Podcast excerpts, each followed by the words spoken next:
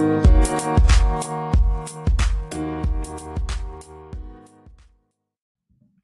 Hello Hello，各位所有线上的好朋友们，大家好，这是 Dennis 的全球政治笔记。我们又来到了一周国际政治新闻重点回顾跟展望的时间。这个时间呢，是在录音的时录音的时间是在台湾的大年初一的晚上，晚上就是我们每个星期天固定开房的时间哦。先跟大家祝福新年，恭喜新年好，祝福大家在兔年呢都能够。啊，我们用谐音梗哦，都能够扬眉吐气，都能够呢，这个新呃兔年行大运。最重要的，我还是啊、觉得，就是说，希望新的一年呢，我们兔年代表的是比较温和的，真的是希望新的一年世界可以稍微的和平一些。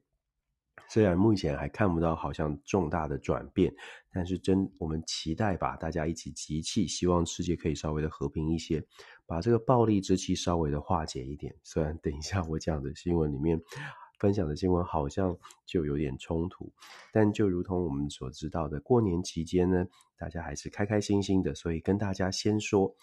先说新年恭喜之外呢，谈一下这个礼拜呃跟大家分享什么。首先呢，一月二十二号想跟大家谈一下，一月二十二号呢是德法正在庆祝他们的这个爱丽舍条约的六十周年，这应该算是蛮应景的新闻了，因为这这个爱丽舍条约事实上就是在两次大战之后，德国跟法国所结下的这种。心里面的爱恨情仇，在六十年前由双方的领导人共同签设的签订下的这个爱丽舍条约，是在军事啦，是在这个军呃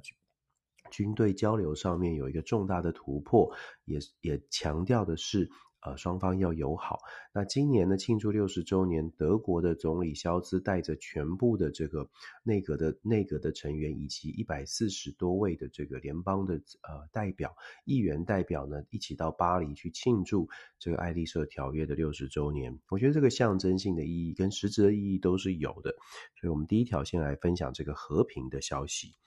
第二条新闻呢，来跟大家第二第二个新闻，在这个礼拜看到的是。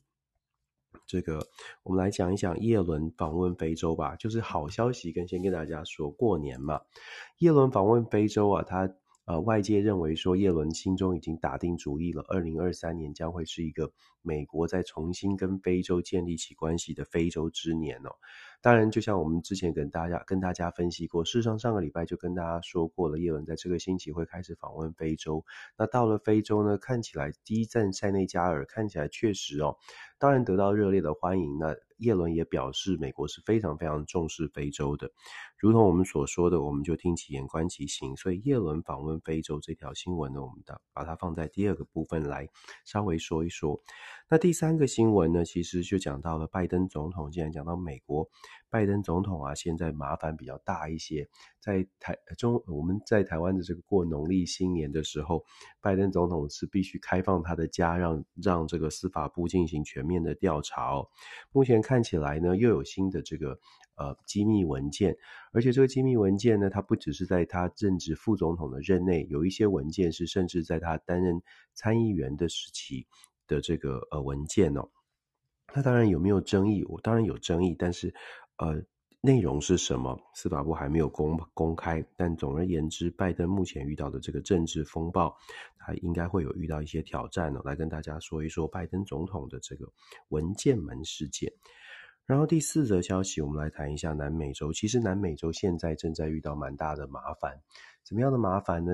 如果一直一直以来都在听我分享的这个朋友们，应该都知道，南美洲现在呢，巴西有一些动乱，动荡不安，秘鲁也是，这两个大这两个重要的国家，现在国内的状况都非常的不稳定，不稳定。然后这个星期呢，智利一样在这个南美洲的智利。智利遇到的状况是投资大幅的这个离开哦，那当然这跟跟智利的那个内部的内部的状况、内部的这个环境也有关系。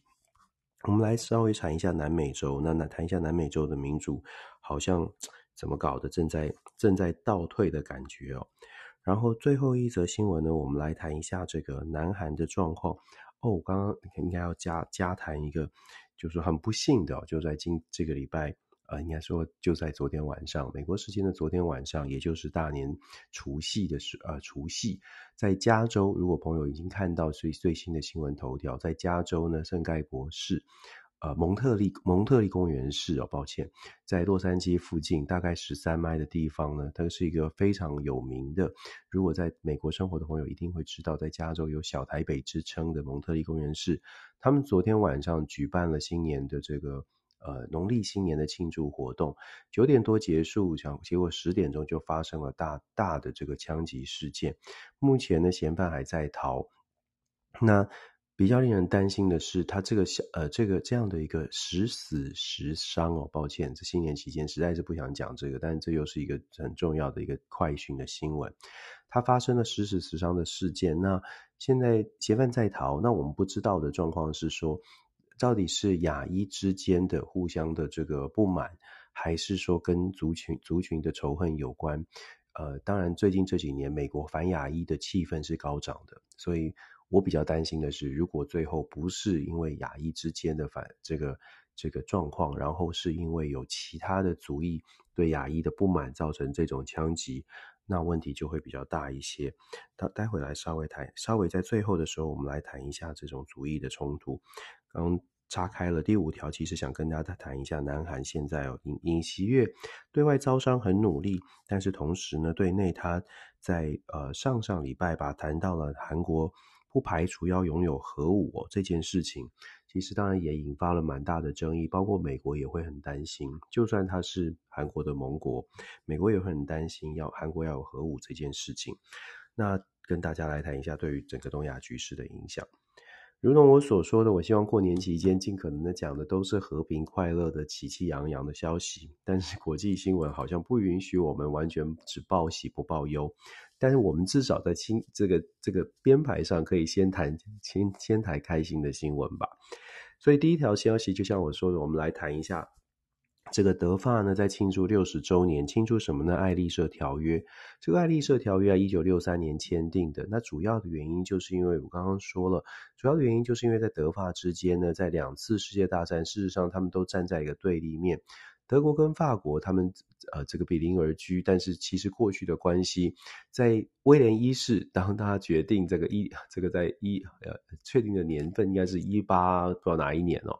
威廉一世决定要入入侵法国之后呢，德法之间的关系就已经出现了一些变化。那么我们遇到的状况是，现在我们知道现在这个乌俄战争哦。过程当中，我们也常常举这个国际新闻的例子，强调说这两个国家其实有一些意见的不同。怎么样的意见不同呢？这两个国家就像是法国跟德国，德国德国一直都相对来说是比较保留、比较保守的，包括对乌克兰到底应该怎么样支持。大家记得的话呢，一开始德国是说要给乌克兰的军事援助，就是给头给这个这个钢盔哦。那当然就当时就引发了很大的争议啊。我们需要的是火箭大炮、坦克，你给我当钢盔。原因是因为认认为外界是认为说德国不想要淌这趟浑浑水。那法国呢，在马克龙马克龙的带领之下，其实都一直是比较强势的、比较强悍的来支持。那当然各界也有不同的声音，认为法马克龙是为了要转移他国内政治比较大的压力的这种焦点哦，到目前为止还是哦，因为马法国现在正在面临所谓的百万人以上的大罢工，反映罢这个呃抗议马克宏，我们就连带的讲哦，抗议马克宏他把这个退休金的这个年纪呢。秦岭的年纪从六十二岁提高到六十四岁，对于法国人民来说，对于很多的法国的很多工会来说，马克宏这样的一个动作是站在资方而不是站在劳方哦，做出这样的一个调整呢，当然主要也也是一大部分原因，也是因为。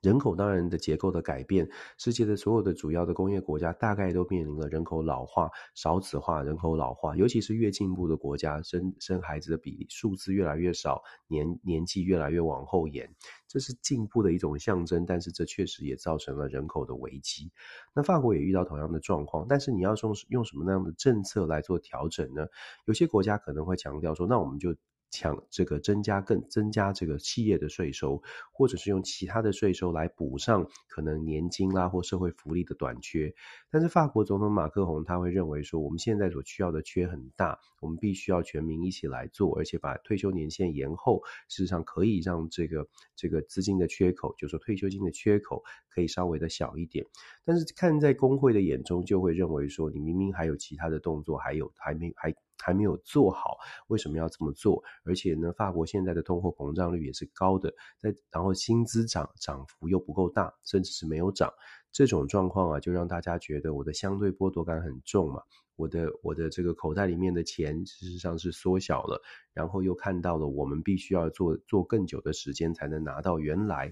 原来多做两年才能拿到原来可以享受的退休金的福利，所以这种民怨呢就爆发了。那我刚刚讲到了法国总统马克宏看起来呢，看起来在乌俄战场上面，在外交上面还是蛮强势的，在欧洲站在一个比较领头羊的地地步，所以是不是因为？他在这个呃内部有很大的压力，再加上国会去年改选了国会，马克龙的执政党也没有办法拿下绝对的多数，造成他在国内推动内政很不容易。相对来说，他的外交上面的表现反而他没有那么多的限制。作为一个总统，他可以下令做对这个乌克兰做更多的支持哦。所以有人就认为说，马克宏是在外交上面想要转移国内内政自己比较不行的这个缺点。我每个总统，每个国家领导人，其实都有他自己的强项跟弱项。我常常就用用这个美国最被被很多美国人认为是表现最好的美国总统，近十近期近几年近三十年来表现最好的，我现在四十年了，好快哦！近四十几年来表现最好的，近代史上表现最好的美国总统，这个雷根之一啊，雷根雷根总统呢，他。他的特色并不是他的强项在外交啊、国防啊、经济。他也许他有雷根经济学，但是这当然不是雷根想出来的，这是雷根做出的决定，由他身边的幕僚做经济学家所做做出来的。我特别讲雷根的原因，是因为雷根他是一个很特别的领袖，也就是他的背景、他的条自己本身的本职学能。说说说很直白，雷根的特色是在于他可以让很多人愿意为他做事，而且他也很愿意去接受各种专家学者的意见。不管后面觉得后面的历史的评价是认为说他的这个经济学啦、外交政策啦，是不是有什么样的状况？可是。你可以看得出来，他的这些政策都不是出自于非常强强的雷根自己下的决断，而是他相信身边的人。那这样子呢，也让他的领导的风格一直被后后来的人呢都觉得，嗯，这样的一个总统是蛮蛮值得信赖的。领导的风格的问题。那我我为什么讲到这个？就是讲到，其实我们大家对于这个外国的领袖，有一些领袖就觉得啊，这个领领导人应该要知道什么，像拜登一直强调他自己的外交，但是有的时候，也许啊，像雷根这种总统，现在还蛮重要的，因为相信专业可能比相信自己有专业来得更重要。总而言之啊，德国、法国这话题扯得比较远，但是轻松嘛。德国、法国今天呢是正在庆祝六十周年。那这个六十周年呢，他们在会谈的时候呢，就特别强调说，德法有一些不同的意见，当然有不同的意见，但是呢，未来希望可以协商的更沟通的更紧密一些。因为我们在过程，在乌俄战争开打的过程，我刚刚说了，从军事援助的方式到现在也在谈，德国的坦坦克不愿意送给乌克兰，认为说有一些要美国先送，他们才送。现在这种不同的意见，未来希望。能够越来越能够趋近于一致，至少在沟通上面可以多沟通一些。德国、法国是不是有可以做好更多的事前协商？是双方所表表达出来的一种，我觉得是一个蛮好的一个方向，就是双方很正向的认为要团结一致，要。化解一些旗舰，让欧洲的国家能够一起来把事情做好。所以今天这个庆祝活动呢，我觉得跟这个呃过年的气氛蛮恰合的，就是这则新闻跟过年的气氛蛮蛮合的。就是我们要讲和平，我们要一起来携手合作。所以我相信德国、法国在这一次的庆祝六十周年的爱丽舍条约，它不仅仅是象征性的，它很有可能在实际上面可以发挥一些成效。如果真的能够放下旗舰的话，那基本上这样的合作，我们知道德国、法国本身都是国力还蛮有基础的国家，所以如果真的能够因为这样的一个合作呢，然后走得更近，我想对于整个欧洲的未来的影响力是有帮助的。那当然了，就要看接下来。大家能够化解歧见到什么样的地步了？至少今天是一个好日子，对于德法来说，它是这个推延这推就是继续推动两国在合作上面的一个好日子。过去的旗舰是不是能够放下？就像六十年前爱丽舍条约签订的时候特别强调的，当时的阿呃阿登纳总理，德国的阿登纳总理跟法国的戴高戴高乐总统呢签了条约，非常这个热情的拥抱，那都是历史画面哦。那德法之间的合作会加强化欧洲的这个力量，我想这是可以期待的，至少是比较乐观的。我们来期待一下。第二条消息就如同我们所说的，继续谈合作的部分。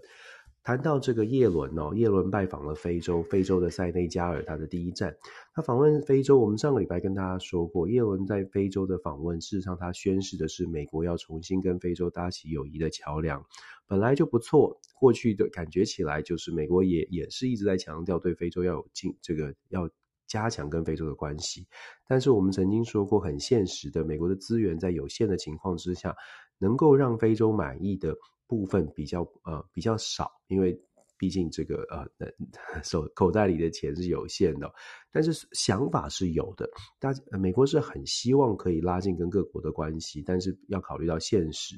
那过去的过去这几十年呢，事实上讲了很多，做的比较少，让非洲国家颇有抱怨。那再加上中国的这个北京当局的所谓的一带一路，跟非洲积极的打入非洲，确确实实让美国现在也觉得，嗯，这样的影响力必须要去做一些反转，必须要去做一些抗衡。否则的话，以中国现在在非洲的投资，甚至是移民哦，数百万人在非洲，在非洲大陆，其实它的影响力，虽然我们在经济上面感觉非洲是相对弱势，而且非洲还需要蛮多的援助，但别忘了非洲有非常丰富的矿藏，还有在联合国有这么有五十几票。毕竟以联合国的制度来说，非洲每个国家都有他自己的一票。我们也看到过去这个非洲国家。这尤其是非洲联盟，他们做的一些决定，他们也许不是经济上面的实力超强或军事上的实力超强，但是在联合国的机制当中，他们的说话是有分量、有声音的。那美国当然也很清楚啊，当然也很清楚北京现在在非洲积极的布局。所以叶伦呢，在这次的访问当中，外界就认为说他他所代表的是二零二三年哦，在叶伦的心里已经埋下了一个打定的主意。要变成美非这个交好的再次重启重启关系的一个重要的年份，那接下来我们就可以观察了，美国是不是真的可以在非洲的这个各项的援助上面找到找到一些契机？我想美国会接下来会做的事情是针对非洲的比较几个比较重要的国家，像是像是南非啦，像是非呃这次耶伦选的塞内加尔这些，我们所谓的重要的国家，它或许是在矿场上，它或许是在民主的民主的力力量上。譬如说，呃，现在有一些内部有一些骚乱的这个刚果民主共和国，我想，呃，接下来美国也会针对这样的一个国家积极的来做交往，然后试图的把这个影响力慢慢的在扩张，不会是多点式的全面全盘上全盘的投资。这相对于，呃，北京现在在做的就是广泛的去做每一个国家的交往。呃，避免就是好像这些非洲的盟国，就对于北京来说，避免非洲的盟国往往美国靠拢，所以他们是多点多面的。去做一个交流，那美国是重点交流，双方哪一个策略会比较成功？我觉得要持续的观察，因为你多点多面，事实上你资源也是分散。那美国现在的做法是先抓住最重要的国，最重要的美国认为最重要的国家。我想在二零二三年，我们会看到在非洲更关于非洲更多的新闻，因为非洲现在蛮多的问题。呃，自己其实没有办法好好的解决，靠一些靠一些外力的帮助是必要的。我所谓的必要，是指这个时间点呢，对于中国、美国，甚至是俄罗斯而言，都是他们呃，应该是说，都是他们可以介入的、发挥影响力的时机。只是看他们做出在看这些大国做出什么样的选择。这个是非洲在二零二三年，它会呃对全世世界政局发生一些影响。讲到美国呢，想要跟非洲走得近一些，我们就讲一下现在的拜登总统遇到的问题。拜登总统啊，现在遇到的这个文文件门，其实已经烧了一段时间了，好几个礼拜。那一开始呢，我们这个之前跟大家说过，一开始就是他在他的宾州大学的这个智库的办公的研究中心的办公室收到了机密的文件。当然，这个机密文件一发现的时候呢，拜登总统的这个呃幕僚啊，跟他的团队就赶快的做了回报，而且做了及时的处置。我们上个礼拜也跟大家说过，其实，在这这个法律层面来说，拜登总统他的幕僚团队基本上是按完全按照应该做的程序来处理，该透明的、该透公开的，甚至自己主动回报的都做了。所以，至少在法律上而言呢，从现在的拜登在面对这些文件的事件的时候，他可以说是呃呃，可以证，至少他的行为可以证明他没有故意，或者是呃没有故意隐匿，而且也完全配合调查。因此，我在上个星期就说，如果从法治来说，未来呢，他应该是蛮站得住脚，至少在法律法律面，他的过程上面是站得住脚。那现在要进一步追查的，司法部现在在完全做的调查是说，那你的文件时间点还有文件的内容到底是什么？有没有比较更比较比较争议的？我们讲的夸张一点呢，就是如果这些文件的内容当中有一些可能对于他私人的攻击，或者对他家庭，譬如说小儿子啦，这个 Hunter Biden 的这些文件，如果有有。类似这种文件的话，那争议会更大一些。那大家就会怀疑说，那你是不是在隐匿什么事情哦？所以像这像这样的文件内容也是蛮重要的。虽然很多朋友会说数量很重要，因为跟川普相比，川普是总共搜出了三百二十五件，在他不同的私人的住所搜出了三百二十五件，而且川普他选择的方式是稍微的比较隐晦，比较这个不太愿意配合调查。虽然最最终是开放了，但是过程当中不像拜登是这样，所以当然呢，就看大家怎么来看这个角度。有些支持川普的朋友，有些支持川普的这个美国的民众就会说这是一个司法的迫害。然后现在当然他们看到拜登同样有这样的文件门的这个。呃，事件呢就会打得非常凶哦。你可以看到保守派的阵营就会说，你看这是一样的，拜登也是这样，而且拜登很有可能他又藏了什么什么东西，就变成一种很很很这个负面的。那当然，从这个你也可以看到，有一些媒体或者是比较支持民主党阵营的呢，就会讲说，就会特别去强调这两者之间的差异，然后两个两位前后任总统对待机密文件的态度上面有明显的差异，代表一个是坦荡荡，另外一个好像有点状况。总而言之，我之前就说了，这个在法律上面呢，其实相对来说比较容易，可是政治上的影响力恐怕是拜登要去承受的。即使他再怎么公开透明，恐怕不喜欢拜登的或反对民主党的，大概都会特别去强调，这是一个政治回力标。拜登自己也有很大的问题，对他的民调呢，也许会有一些影响。但我必须说到目前为止，近期。美国拜登总统的民调确实是往上走的，尤其在其中选举举呃选举之后，然后美国整个这个经济的状况看起来呢，物价稍微的稳下来了，不敢说非常好，但是物价稍微稳下来了，油价也稍微稳下来了。然后拜登最近呢，感觉起来又重新好像比较有有有很有有掌控了这个比较多的这个议题哦，这个议题话语的设定权。虽然文件门很让人困扰，可是他在对外的政策上，尤其是他对于这个，他抓了几个议题，这个外交上面跟西方、跟欧呃这个欧洲国家之间的关系，这些都是拜登在近期让大家觉得，哎，好像还还可以。我我觉得说穿了啦，就是经济生活在世界的民主国家都是一样的状况，就是当你感觉到这个经济上面，哎，你好像开始没有那么大压力了，你大概就对于这个政治人物或对于政府的抱怨会稍微的小小一些。现在的拜登在这个稍微气氛比较顺的一个状态之下，也许他有机会可以好好的把他的这个文件门给给说清楚、讲明白哦。但是后续的效应，我觉得还是要继续观察。原因是因为到了二零二三年的下半年之后，民主党、共和党两党就会开始在总统的问题上，包括了初选，然后共和党的初选的这些这些有意角逐共和党这个二零二四大位的人呢，就会慢慢浮上台面。那你可以想象的是，他们如果要浮上台面，一定要创造出一些话语权，不管是打拜登大将也好，或者是揭弊，或者是什么样的，就打经济牌或国防牌、安全牌，甚至是在美国的所谓的抗中牌、反中，怎么样跟中国对抗，这些牌呢都会操作出来。那当然，你就会看到各呃民呃共和党的这些呃可能的政治人物，对于拜登是不会客气的。所以这个问问文件门事件。呃，不管他讲的，不管他的证据，或者是不管他他再怎么再怎么样的这个用开放的态度来面对，恐怕民主党都没有办法说哦，我们把文文件门这个标签完全的拿掉，就要看后续整个政呃选进入选战期间的时候，这种激烈的程度，大家可以想象会还会吵吵不死，吵吵不。呃，吵一阵，吵，应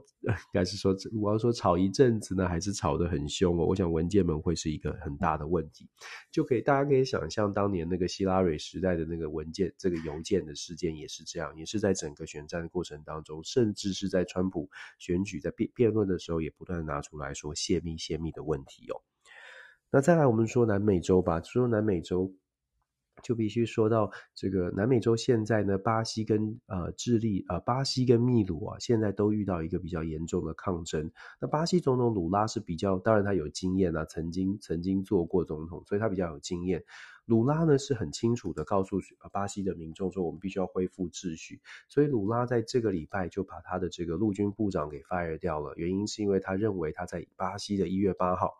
很有，不能说有趣，这不应该用有趣来形容。美国有一月六号的骚乱事件，巴西有一月八号，非常类似的。上个星期跟大家说过，巴西的民众呢，支持前总统波索拉纳洛的民众，这些保守派的民众，他们冲进了巴西的国会。那当时呢，巴西当然也是采取一些比较强势的手段，但是卢拉呃，为什么在这个礼拜 fire 他的这个陆军部呃部长，这个大高阶的？司令司将军哦，原因就是因为他认为在过程当中，这个将军并没有做好他的工作，他甚至是比较同情一月八号的这一群抗议的抗议的人士，那导致呢就没有办法好好的守住这个国会，巴西的国会，巴西的政府大楼。那做出这样的决定啊，就像我们刚刚说的，卢拉他是比较有经验的，曾经做过总统。卢拉认为巴西的秩序必须要赶快的恢复下来。可是我们也说，巴西的两极化的政治跟很多的民主国家一样，两极化的政治是非常严重的。两极化其实反映出来，这个这个这个国家内部可能甚至贫富上面这个呃差距相对的剥夺感是很重的，否则民众不会这么这么这么这呃这么激烈的想要做一个抗争。那卢拉现在在做的事情，除了他在这个在呃政政治秩序上面的回复之外呢，卢拉这个礼拜也开始出访了。他先出访的是南美洲的其他的国家。卢拉强调的是，如果说巴西想要重新站起来，就必须要重新回到南美洲经济上面比较强势的领导的角色。那他希望透过整个重建南美洲区域之间的连结，以及区域之间的这个把大家的优势凑集起来。事实上，他认为巴西是有机会，不只是成为领头羊，甚至是把整个南美洲的区域都能够带得更高一些哦。当然呢，这个在看在北美国或者看在其他国家眼中，但各自都有不同的盘算。因为有的时候呢，你区域的组织非常强的时候，有呃大国或许会觉得有点忌惮。那当然要看呃他们呃大国对于鲁拉的信任度如何。可是我们知道，鲁拉其实他代表的是比较左派，而且他。对于美国的态度也并不是这么这么的这个完全的亲近哦，所以当鲁拉强调的强调这个南美洲要结合，南美洲要更加的团结的时候呢，也许呃对美国来说也要赶赶快的强化一下跟鲁拉之间，或者是跟外交这跟这个巴西的这个外交的关系，是不是能够做一些沟通跟协调，避免好像南美洲这个组织呢相对来说是比较脱离脱离。这个美国所美美国所希望的合作的方向哦，这个是巴西遇到的状况。那秘鲁呢？我们也说了一样是左右派，一样是保守对上进步派，一样是城城乡之间非常类似的状况。那秘鲁。秘鲁的状况更 hold 不住，因为秘鲁的现在的这个这个新任的总统呢，本来的副总统，他 hold 不住的原因是因为他并不像鲁拉有这么强的这种政治的政治的经验。那现在秘鲁呢是被逼着说要要这个重新改选，让这个总统呢要求要求总统尽快的来做改选。那秘鲁，所以我说秘鲁的状况恐怕会比巴西更加的麻烦一些。现在秘鲁的抗争并没有停歇，而且秘鲁也有一些因为在抗争过程当中政府的强力的施强力的管制导致的人员的伤亡。这个伤亡只会让反对者，只会让抗争者更加的火大。所以秘鲁的状况，我判断比巴西可能还要再麻烦一些，很有可能秘鲁的政权都会出现一些变化跟不稳定哦。我想在接下来这几个月。我们应该会看到秘鲁比较大的一些变化。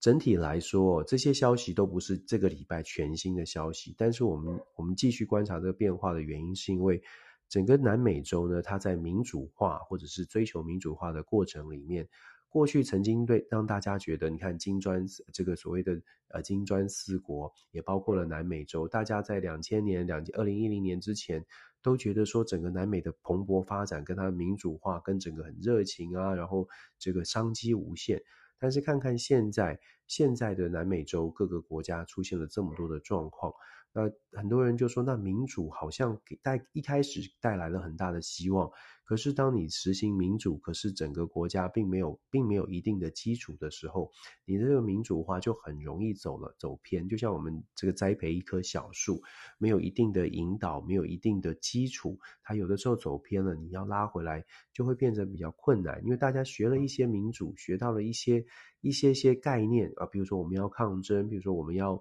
我们要我们要这个。呃，勇敢的说出我们相信的话，但是同时，他也一些，他有有一些立场，他可能会带有一些排他性。这个排他性就变成我不愿意听任何不同的意见，再加上社群网络的这个支持，会让想听的声音，你想听到的声音更容易被你听见。那你不想听的声音，它就会更加的刺耳，因为你也觉得对方怎么会这种言论怎么会被怎么会被散布，怎么可以让它散布？所以我们说整个南美洲哦，呃。我不能说民主素养不够，但是确实对于民主的认识可能不太一样，所以让整个南美洲出现蛮多的、蛮多的这个呃动荡。那这也不仅仅是南美洲，其实从从民主化的研究来说，不只是南美洲遇到这个状况，即使是先进的民主国家都有可能遇到同样的挑战哦。对于民主的认识，大家可能要嗯多多去多了解一些，多了解一些。总之呢，南美的这个混乱的局局面还会持续一段时间。希望二零二三年，当然过年期间，我们都说期待二零二三年会更稳定。不只是战争要希望它能够和平下来，其实在经济上面，或者是在民主的这个认识上面，也许也希望政治上面大家能够多一点包容，多想想不同的意见是不是能够坐下来，不要造成太大的混乱了。其实对大家都不好。不过这种也是呼吁啦，能不能做到？有的时候也是要看当地的政治人物到底有没有有没有比较深刻的想法或者是做法，才有可能做出一些改变。跟大家分享南美洲的状况。然后我刚刚说了，我们要特别谈一下南韩。南韩其实在一月十一号最大的、最劲爆的消息就是尹锡悦总统，他呢就特别强调说，北韩继续这样的核武、核武的这个核这样的攻威胁啊。韩国也不应不应该排除要自己拥有核子武器的事情。那事实上，韩国有核子武器啊，对于韩国来说，如果你单纯就和韩国来说，它 它它不见得是一个一个坏事。我这么说，可能有些朋友会说，有拥有核子武器怎么不是坏事呢？我特别强调，如果你完全针对韩国，它要为了自保，在要求自保的情况之下，每一个国家当然它最高利益就是保护它自己的国家。所以在他这种完全考虑他自己要自保的情况之下，尹锡悦讲出来，韩国不排除发表这个发展核子武器，当然有他一定的道理。可是你如果要考虑大局或者考虑到全球的局势，只让周边的国家会很紧张，因为全世界我们都希望越少拥有核子武器的国家越好，基本的概念是这样，因为。少越少国家拥有核子武器，我们要担心的就越少，因为没有哪一个国家愿意相信说，哦，另外一个国家有核子武器，但是放心啦，这个国家他们的人都很好，他们人都很 nice，所以就算他们有有核子武器也不会使用，我们大概不会这样想哦，就是一样的回到国际政治很现实的这个角度，我们大概不会想说有核子武器的国家我们可以放心，永远他他永远都不会使用。也许我们有多一点的这个信任，譬如说美国有核子武器，我们会觉得大家不会使用。可是那是我们从我们跟美国的认对美国的认识，或对美国的本身的这个信心指数可能高一些。想想看，如果他是从俄罗斯的角度、白俄罗斯的角度来看，就会觉得，诶，那也是一个威胁哦。就像北约组织对于。呃，从西方的角度会说，北约组北约组织是很不错的，它是一个大家联合起来三十个国家来守护和平，不会不会造成威胁才对啊。但是对俄罗斯来说，它就是一个威胁。所以当然你可以说它是借口，但是是不是真的是国家安全的威胁呢？如同我们所说的，你相信一个人的时候，这个人说的话，就算他手上带把拿拿把枪带把刀，你都觉得诶，那个只是用来守护甚至是保护朋友的。可是你跟他不是朋友的时候，他手上拿着武器，你就会觉得很害怕。南韩也是这样，当南韩提出这样的一个想法的时候，周边的国家当然会担心，日本也会很担心。北韩呢更不用说了，北韩是非常火大的。那整体来说，韩国到底会不会、能不能够发展核子武器？我觉得这就不变成不是能不能的问题。如果以技术来说，你继续的努力是有可能发展的。问题是出在呃这个这个所谓的能呢，是国际政治。美国会不会让呃可以放心的说，那韩国你自己也有？美国大概对于美国利益而言，或者是整个安全的考虑来说，美国不也不希望韩这个北朝鲜半岛就是南北韩真的发生的军事冲突，所以美方的反应马上就是不不会支持，就是任何国家拥有拥有其他的国家拥有核子武器，对伊朗是这样，对南韩也是这样，但是呢。未来在面对北韩的这种强大的威胁，而且是加码的威胁的时候，韩这个南韩因为韩美之间有共同防御条约，所以会不会美国有所部署，在南韩南韩有所部署？我觉得那就变成一个外交的操作了，是不是要做出这样的决定，就对外宣布说，啊、美国其实在韩南韩也不韩国也部署了相对应的这个武器。就像我说的，外交操作可是可以是有可能发生的，但是要让韩国自己拥有核子武器，难度蛮高。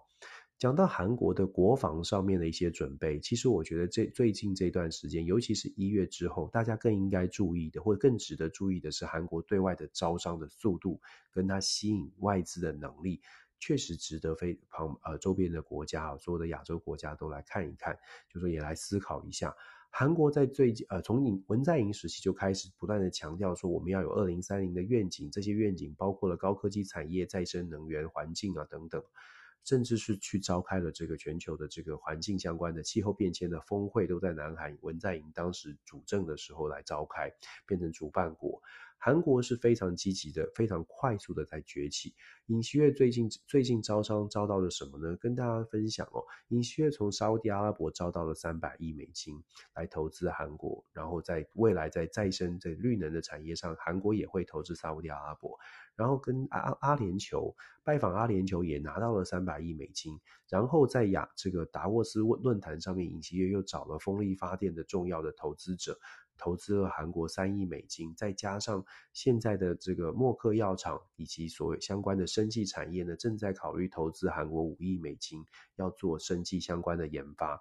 这些数字啊，当然两笔大笔的最大了，三百亿、三百亿加起来就六百亿。我们其实不是只是讲钱，而是讲的一个趋势，或者是去看到韩国现在积极，尹锡悦自己积极在招商，希望能够带给韩国的，除了我们刚刚说的核子武器的发展之外，其实韩国未来在这种方向发展的方向上面，事实上它在经济上甚至在科技上面的发展呢是不容小觑的。当然，它的重要性也会不断的提升哦，这个是。我想，这个所有的国家或者周边的所周边的所有的国家都可以来思考一下的。对于对于韩国的发展，当然日本也不遑多让啊。我们可以看到，日本在熊本熊本在九欧的分享里也说到很多次了。日本整个规划，包括他在熊本想要打造的呃找台积电，然后整个把整个产业链也重新来建置，在半导体上面也不会不会未来希望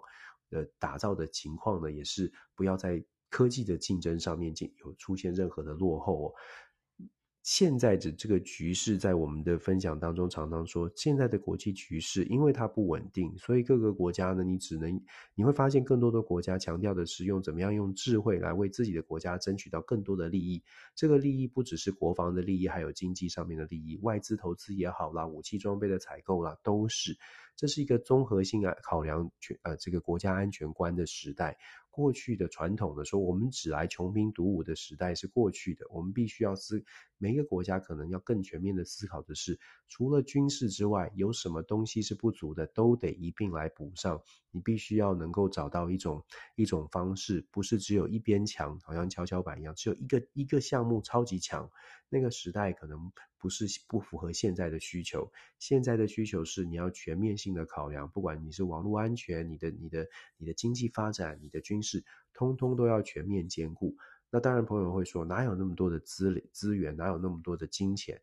确实，所以你要以要这个这个呃。自己要非常了解自己国家的优势，或者是自己国家的劣势，然后选择怎么样来做一些资源的调配哦。我想这个是考验的美国每一个国家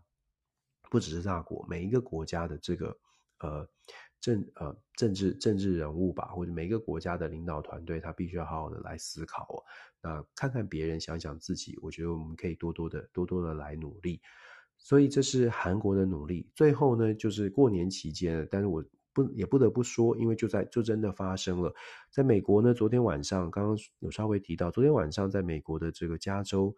非常知知名的小台北，就是蒙特利公园市发生了这个不幸的枪击。这个对于华裔亚裔来说是蛮大蛮大的新闻，在亚裔社群当中，因为我们知道，在美国其实亚裔相对来说都是非常温和的，我们很少会听到亚裔出现所谓大规模枪击，造成十死十伤伤这种惨剧。那现在还在归还在呃这个歹徒还在嫌犯还在捉捕追捕当中。我刚刚有提到了比较担心的，呃，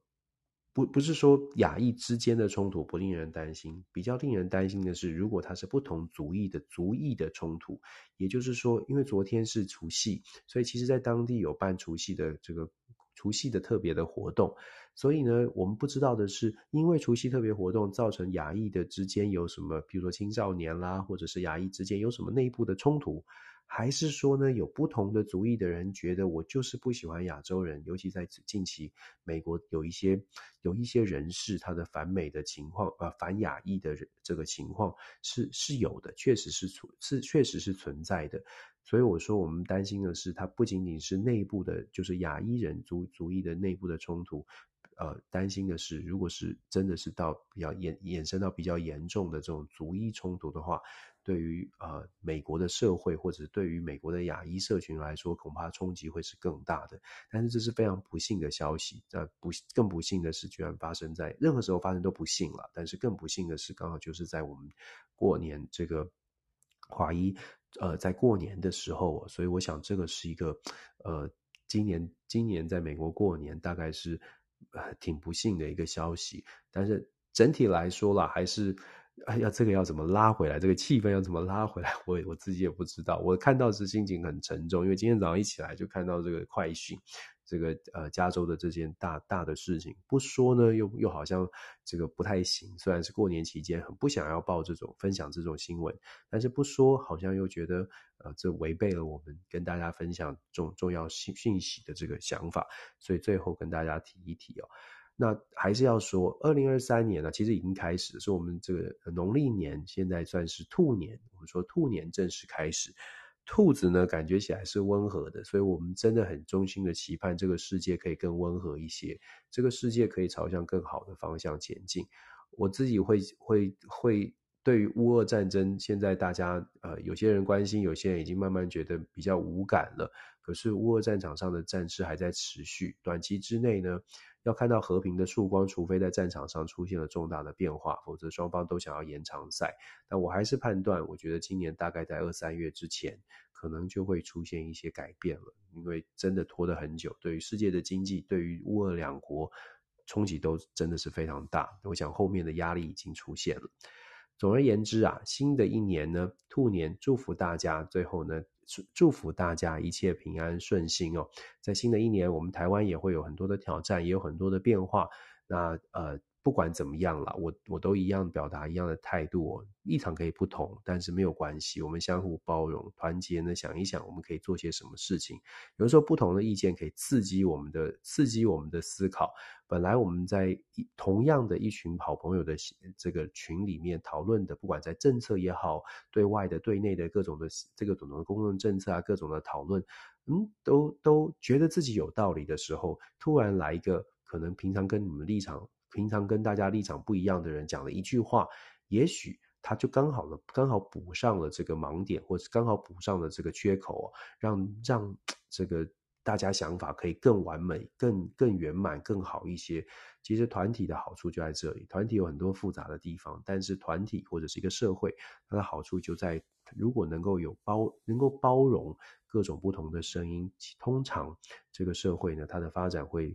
呃，也许刚开始跌跌撞撞，但是会后来会更好。当然，这是我非常理想的，对于整个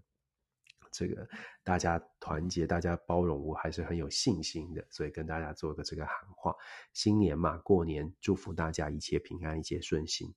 感谢大家的聆听，在大年初一的时候呢，还是继续的关注关注新闻，又或者是说大年初一好像也没，好像晚上睡觉之前好像也没有什么特别的节目哦。不论是为什么原因，都是祝福大家。我们继续在新的一年继续跟大家一起呢，分享一下我们自己的观察，也跟大家一起来学习。祝福大家新年快乐，大年初一，希望希望大家的年假呢都过得很开心哦。祝福大家，晚安，拜拜。